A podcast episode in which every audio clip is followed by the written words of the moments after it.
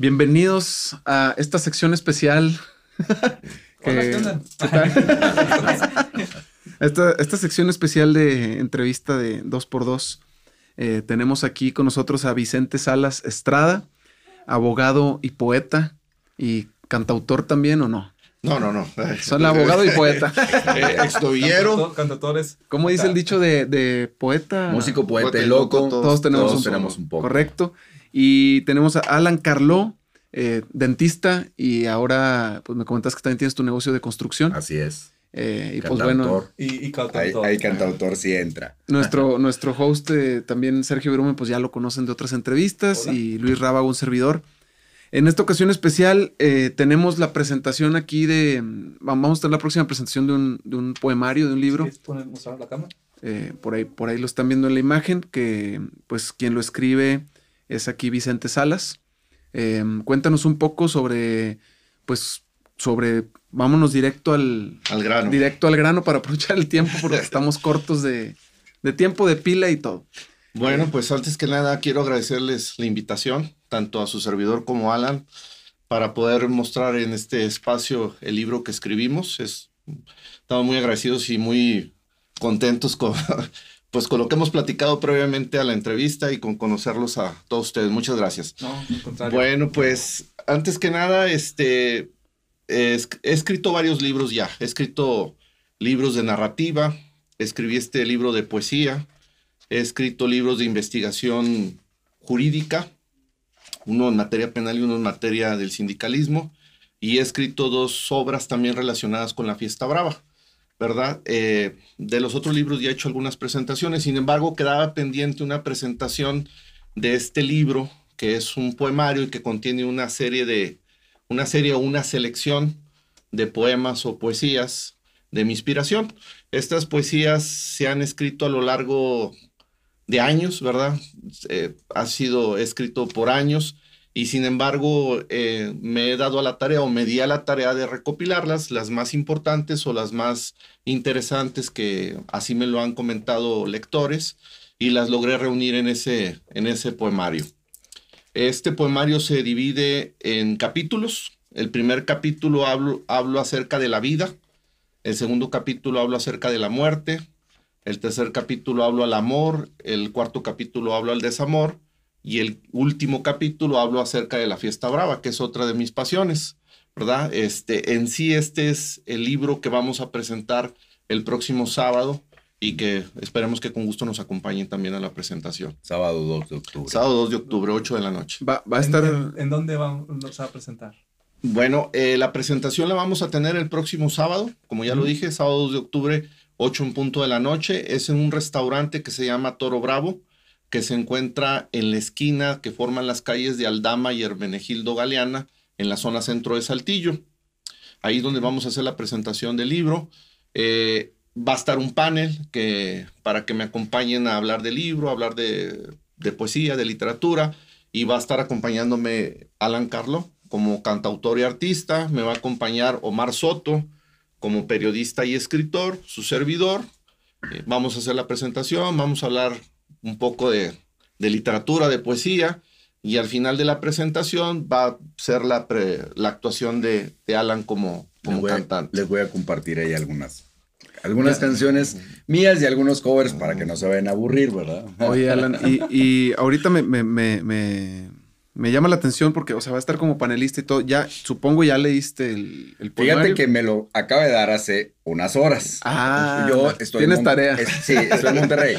Pero una de las cosas que más me gustó del libro, cuando me lo dio, lo primero que me fui este, a ojearlo, ¿verdad? Y lo primero que me llamó la atención es a quién está dedicado. Y si me lo permites, claro leerlo, sí, adelante. Este libro está dedicado a los poetas y escritores que nunca publicaron su obra. Ah, muy bien. De ahí le digo, es verdad, yo en lo personal tengo una novela eh, libro, novela, se llama Historia de un amor. Eh, historia, es historia de un amor eh, inhumano. Historia de un amor inhumano. Un amor inhumano. O sea, Bestial. Eh, y, tengo, y tengo un cuento también que hice, se los contaba yo a mis hijos de niño. Hice ese cuento y tengo algunas canciones, algunas registradas, otras no. Un amigo que me ayudaba a hacer todos los trámites, desgraciadamente hace tres años falleció. Y este, al final del día, Vicente me decía ahorita, te invito a que el libro lo saques. O sea, realmente escribir no es fácil, pero crear un libro realmente es bastante difícil. Hay que tener estudios, hay que tener muchas otras cosas. Yo admiro mucho a Vicente y no es solamente un libro, ha, sacado varios libros. Entonces, me gustó mucho precisamente la dedicatoria de este libro. Excelente. ¿Cuál, es la intención de, escribir el poemario? ¿Es una intención catártica, de desahogo? Siempre pregunto eh, cuando vienen a, hacer algo o, tratar algún tema artístico de composición o de, pues principalmente artístico, a mí me interesa mucho saber el trasfondo. O sea, estoy muy seguro que no es por hacer dinero, ¿verdad? O sea, ¿cuál es la, profundidad de, la presentación de este libro, de, tratar de llevarlo a, que el mundo lo lea, que lo conozca? Bueno, este, toda obra artística es, eh, que se tiene que vivir intensamente, o sea, el, el, pensar, el idear, el idealizar, el escribir, se tiene que vivir con, con mucha pasión. Eh, el arte es un sentimiento muy difícil de describir. Sin embargo, se exterioriza a través de muchas facetas. La música eh, tiene su cartasis, tiene su adrenalina, el escribir también tiene su, su adrenalina, tiene su pasión, tiene su sentimiento. Y todas esas historias o todos esos poemas, versos, estrofas que se encuentran escritos en este libro eh, se han vivido de forma muy eh, pasional o muy sentimental por, por mí, ¿verdad? Eh, en, en, ciertas facetas o en ciertos momentos. Y esa pasión o esa determinación es el principal elemento mío que al momento de que se lea se pueda sentir o percibir el momento en que se escribió. ¿verdad? Si podemos ver la contraportada. La intención es como un compartir de esas emociones para que la gente se conecte con eso. Exacto. Eh, la contraportada, pues aquí la muestro, es muy, un pequeñito fragmento y, lo describo de esta forma. Este poemario contiene una, una selección de poemas de mi inspiración dedicados a la vida y a la muerte, al amor, al desamor y a la fiesta brava, tomando en cuenta la naturaleza y la pasión humana, sus sentimientos, sus emociones y sus sensaciones de las cuales vive y adolece toda persona. Toda persona hemos vivido la vida, hemos vivido la muerte, hemos vivido el amor, hemos vivido el desamor y todas esas sensaciones o todas esas pasiones, eh, cada quien las exteriorizamos de una u otra forma a lo largo de nuestra vida, ¿verdad? Eh, yo en cierta forma las he exteriorizado escribiéndolas y en base a esa situación, eh, mi mayor reto es que el, eh, cuando se lean, por, eh, se sienta esa, esa emoción o, ese, o esos momentos que se vivieron. Ok, este, algo que me mucho la atención, yo creo que lo que dijiste es muy, muy cierto, ¿no? O sea, esos temas son universales, de una u otra forma nos ha tocado, ¿no? O sea, vivir ese, ese, esos sentimientos sobre la vida, la muerte, el amor y el desamor. Eh, y otras pasiones. Y otras pasiones. En el caso de él, es la fiesta brava. Y, pasiones inhumanas, ¿no? Como el, bestiales. bestiales, ¿no? Exacto. Claro, entonces ahí se hace muy interesante esto del proceso creativo, de cómo nosotros eh, catalizamos lo que sentimos en diferentes piezas, ¿no? Como decíamos, la música o la poesía o una película, una historia. Arte. Arte, arte en general, ¿no? Es, es, una cosa eh, terapéutica muy padre. Exacto. Entonces, bueno, tenemos el primer proceso que es, bueno, nuestra idea, aterrizarla al, a, a, un papel y luego del papel, pues a lo mejor se han haciendo unos ajustes. Es muy difícil, por ejemplo, para una persona que quiere publicar un libro, es complicado en cuanto, no sé, logística o presupuestos o, o qué tip le podrías dar a alguien que dice, híjole, ya tengo todo menos, menos cómo publicarlo. ¿Cómo, ¿Cómo es el, si se puede saber, verdad? Eh, muy buena pregunta. O sea, es muy buena pregunta. Eh, de hecho, ¿Qué, qué- qué trabas te ponen? Ajá. Exacto. Es muy buena pregunta. eh, hay muchas trabas, como lo dice Sergio.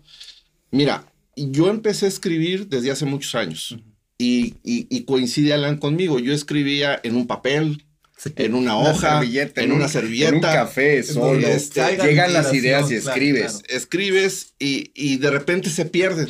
Se pierden. ¿Dónde lo dejé? Este libro, este libro o otros, otras obras mías se han logrado exteriorizar porque la tecnología ha hecho que Más eh, fácil. esos momentos o, o eso que he escrito se guarde.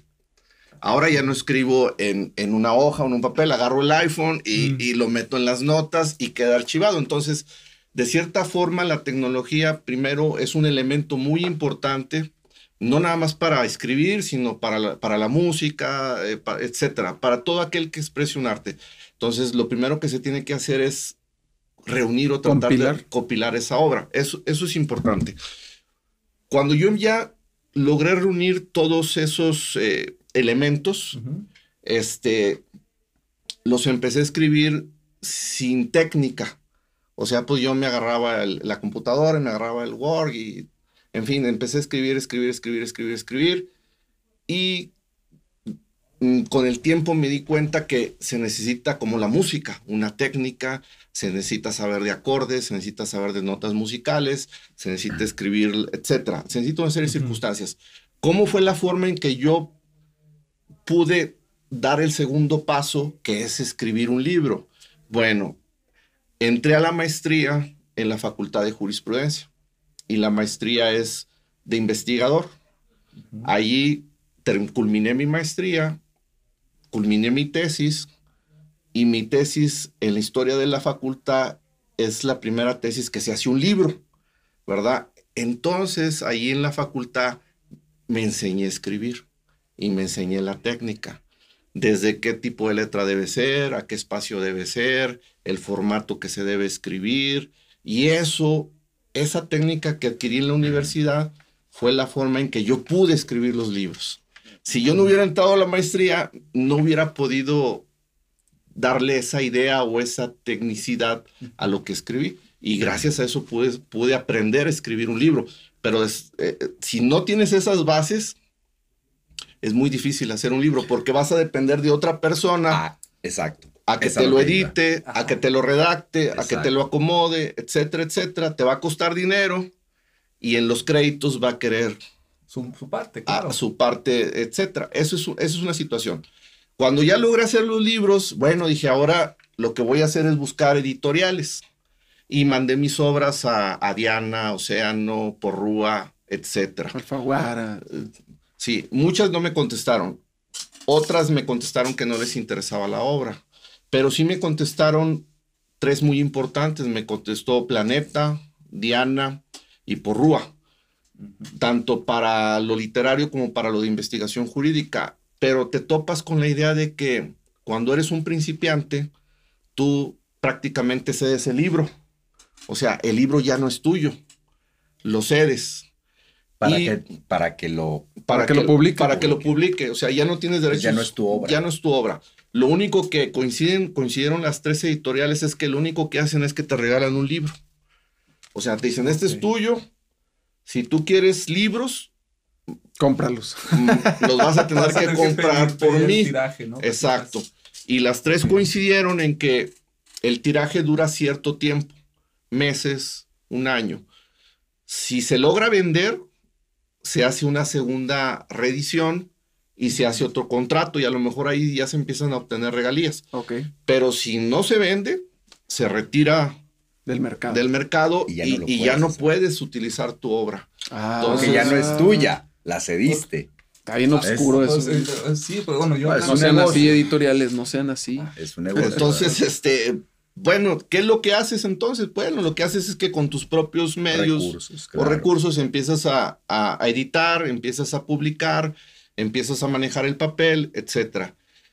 Sí, te buscas una imprenta y pues tú Es- lo y vendes con por tus tu propios recursos. ¿no? Y no es caro, la verdad. O sea, editar eh, por cantidades las imprentas con muy buen trabajo, por ejemplo, este. Sí, está muy bonito. Es, Sí, es- sí, es sí, muy sí. buen trabajo y, y prácticamente no es caro. Y tú ya lo ¿Cuánto, empiezas a cuánto cuesta un libro, por ejemplo? Bueno, este eh, me lo están dejando en 50 pesos, pero Cada uno. pero cada ejemplar, pero miren, o sea, tiene muy Sí, buena calidad. Sí, sí, sí, que sea Muy buena calidad. No le pidan nada a, Está bien, o ninguna, sea, lo vendes en 110, a- 120. a ninguna editorial. Es, es- esa es una situación que, con la que se enfrenta una persona que, que quiere empezar a escribir o que, o que quiere empezar a, a manejar. Ahora, a mí lo que me ha dado muchas satisfacciones con estas seis obras es que existen las redes sociales y existen las plataformas. Y gracias a las redes sociales y a las plataformas, el libro digitalmente o los libros digitalmente han viajado.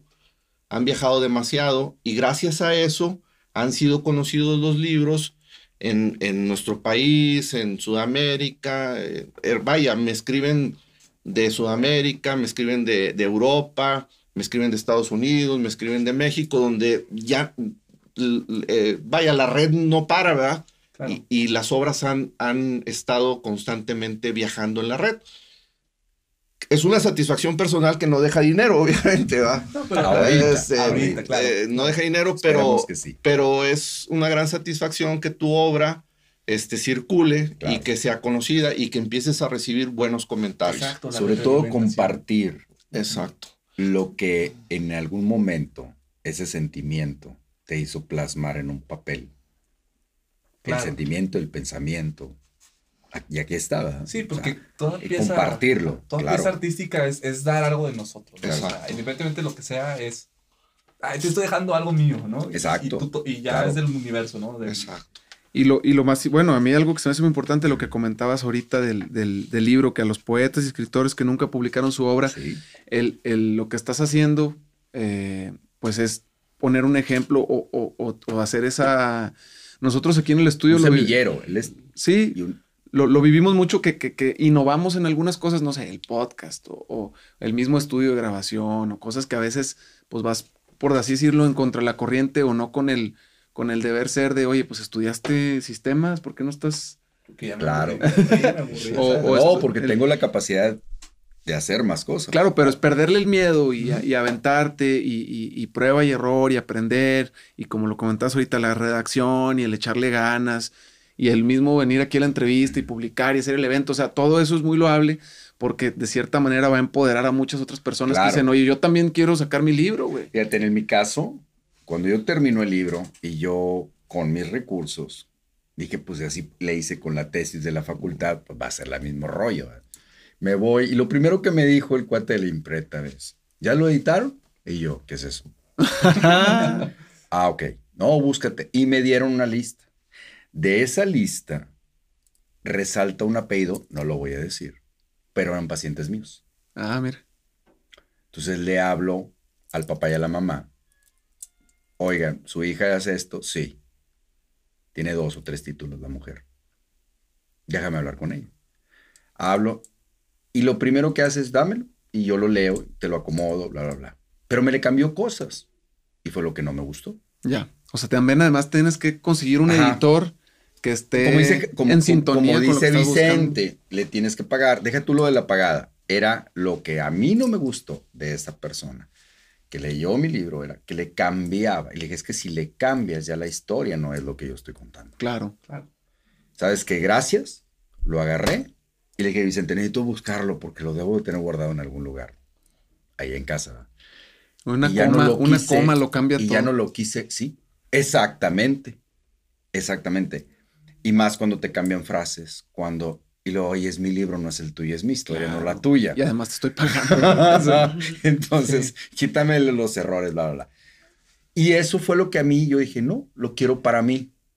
Y además, guardé y se y acabó. además ha de ser muy tedioso, así como que otra vez déjame leo todo el libro para ver si la, si la edición la hicieron bien, cuando pues se supone que eres un profesional y bueno. Exactamente. Otro aspecto también que quería comentarles de una obra es el aspecto legal, Ah, ¿verdad? Sí, sí, claro. que son los derechos de autor. Sí. Eh, aparentemente el trámite de derechos de autor eh, pudiera pensarse que es muy complicado, pero no es, prácticamente es muy, muy Muy sencillo. Es un procedimiento administrativo que ahorita la mitad del procedimiento es en línea y la culminación ya es presencial. Cuesta alrededor de 250 pesos eh, mm, registrar una obra y nada más se lleva un determinado tiempo de espera para que llegue el registro. En una para la semana no te protección. llega tu registro. Eh, eh, aparentemente el, el procedimiento es así, pero con la pandemia y algunas cosas sí se Ya se alargó. ya se alargó un poquito Por una más. semana. Bueno, es que Bueno, El, En- el mío se tardó una semana. Bueno, a Sí, mí yo, cuando registré mi canción, tres meses, pues, ya Ah. no tipo de. Ah, puede ser. Bueno, de cuando yo hace algunos años, este, Javier Padilla Moreira, en paz descansa mi compadre, me ayudó a eh, registrar Princesa de Cuentos de Hadas, una de mis canciones. El registro, mi hoja de registro, se tardó casi un año en Y llegarme. luego fíjate que yo lo que. Y es más, yo me enteré por Cristian, un amigo que también registra canciones. Es Cristian Hernández, le mando un saludo si nos escucha. Ches, exactamente. Y me dice, compadre, fíjate que fui al registro y encontré que ahí está una canción tuya, uno, ve por tu...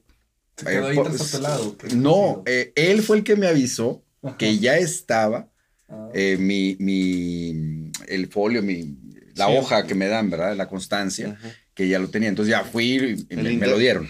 Sí, y, Este, pero se tardaron como un año. y para, Este, para tranquilidad de los creadores, aquí nos preguntan mucho eso y yo me, me puse a investigar la ley federal de derechos de autor y por ahí hay un artículo que te dice, no importa si no la has registrado, si es tuya, es tuya, ¿verdad? No, obviamente, obviamente es- hay que protegerla. pero- por supuesto. eh, eh, y se debe de hacer, pero eh, aquí yo los, los incentivo más a, mira, primero crea, trabaja. Le Digo, le digo, si te la roban o si, o si llegas a tener algún conflicto legal, le digo, es lo mejor que te puede pasar, güey. Porque al final de cuentas es Alguien más la hizo no, famosa. y además es propaganda. Sí, Te avientas el pleito legal, lo que tú quieras. Al final es tu trabajo y, y- y vas a ganar el pleito, que te tardes cinco años, no sé, o Sí, un año. claro. Pero ya, ya, ya se viralizó, ya, ya hay propaganda, ya puedes ir a medios y "Eh, me robaron mi obra y esta es mía y tuya y no. Y, Y te compruebo. y ya aquí la esto, próxima sí. que saques, pues la, la registras de volada. Pero a veces hay mucho miedo, hay mucho miedo en, no, es que no quiero sacar nada porque no está, no está legal, no sé, sácalo. No, entonces, No, y Sácalo, sabes que a, a veces a lo mejor no es el miedo, sino es el desconocer Sí, los pasos. Y, y realmente no es, no es difícil, no es costoso. Y bueno, ojalá todos los que llegamos a registrar, yo siempre he dicho, "Ay, ojalá alguien de repente se tope mi canción y, y la graben de repente para que, para que este, la escuche la gente. Y fíjate, hace rato se tocó el tema de lo de las regalías. Yo creo que todo artista, cuando es- escribe un libro, escribe un poema, escribe una canción, en ese momento, yo te puedo asegurar que no está pensando en las regalías. no, en, ese, en el momento en el que estás cre- Eso es algo que llega conectado, por añadidura, en dado caso. claro. Pero yo te puedo asegurar que el artista que quieras, eh, este, cuando escribe una canción, no, no está pensando en eso. No, estás O sea, pensando lo en, último que llegas a en pensar que en quede la bonito, sí, en que- desahogar, en que, Sí, que le guste uno, a la gente. uno de los elementos para que, que piden para el registro de autores la fecha exacta cuando diste a conocer tu obra. Sí, Y legalmente queda protegida no al momento del registro, Sino al momento de la declaración cuando tú hiciste pública la obra. Entonces, no importa que te tardes a lo mejor un determinado tiempo en hacer tu trámite de derechos de autor, Sí. porque al momento en que haces el registro, bajo protesta de decir verdad, manifiestas a partir de cuándo fue publicitada la obra y los derechos se retrotraen al momento en que la publicitaste. Sí, y eso está bien padre, porque por decir, yo he tenido eh, presentaciones en conciertos. Yo por muchos años, 16 años aproximadamente, realicé un movimiento altruista que se llamó Trova una esperanza de vida. Y hacía conciertos de trova a beneficio de niños con cáncer. Y en esos conciertos muchas de las ocasiones cantaba canciones mías, que no estaban registradas y están en YouTube. Hay una canción que se llama Encarnación y tiene hace 10 años que se hizo ese video. Está bien padre porque yo si voy a la registrarla ahorita, la pongo, de, voy busco el video desde Claro. qué fecha, la pongo y desde entonces sí. queda protegida. Lo, con lo que, está comentamos diciendo él. ahorita, o sea, Exactamente. no, no, no, no hay que limitarse por esa, esa Exacto. pequeñez de registrar, ¿verdad? Exacto. Si va a ser a lo mejor una distribución comercial, bueno, pues a lo mejor ahí sí ya cambiaría un poquito el asunto, ¿verdad? Pero No, y ahora está súper bien, o sea, en, o sea, en el tema de digital, o sea, incluso ya Amazon Books y Sí, varias, pla- plataformas ya te pagan pues considerablemente bien si tu libro se está, se está moviendo y a veces conviene más publicarlo digital. Exacto. oye, pues mira, la, la, Es que las nuevas generaciones ya vienen así. A Sí. mí, yo soy la generación en el que yo, a mí me gusta mi libro, ojearlo, este, doblarle la hojita, tenerlo.